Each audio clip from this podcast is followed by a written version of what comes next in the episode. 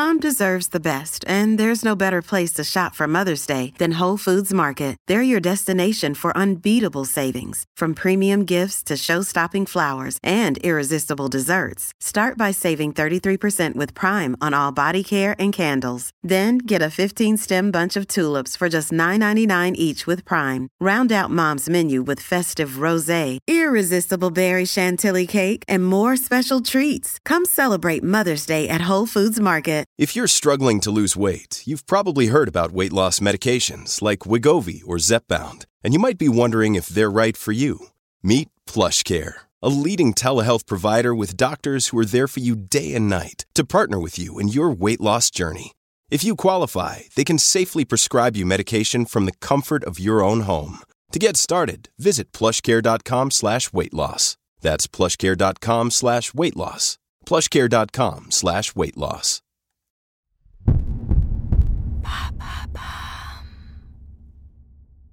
Les Français consomment-ils trop d'alcool en été? Merci d'avoir posé la question. Selon un rapport de Santé publique France publié le 13 juin 2023, les Français se mettent moins en danger à cause de l'alcool. La consommation incontrôlée d'alcool entraîne des problèmes de santé comme une hausse des risques de cancer ou de maladies cardiovasculaires selon l'INSERM. Mais d'après le rapport, près de 24% des Français dépassaient les plafonds recommandés en 2020, une tendance qui passe à 22% en 2021. Quelles sont les recommandations concernant la consommation d'alcool? Avant toute chose, il est important de savoir évaluer sa consommation d'alcool. Une bière, un verre de whisky, un verre de vin ou encore un cocktail tel qu'on les sert dans les bars contiennent tous la même quantité d'alcool, environ 10 grammes. Depuis 2017, la consommation excessive d'alcool est quantifiée.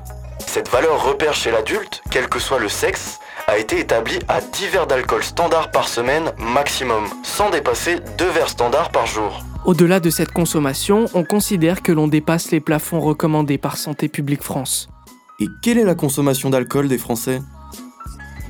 Classée sixième plus grande consommatrice d'alcool parmi les 34 pays de l'OCDE, on peut dire que la France accueille sur son territoire une population de bons vivants. Selon Santé publique France, les Français consomment en moyenne 12 litres d'alcool par an et par personne de plus de 15 ans. Et en moyenne, 10% de la population déclare boire au moins un verre par jour. Mais selon l'Observatoire français des drogues et des tendances addictives, ce phénomène est en baisse depuis de nombreuses années. Sur l'ensemble de la période 2000-2019, les volumes d'alcool exprimés en litres par habitant de 15 ans et plus ont diminué de 18%. L'INSEE révèle même dans une enquête publiée en 2018 que dans les années 60, un Français consommait en moyenne 200 litres d'alcool par an.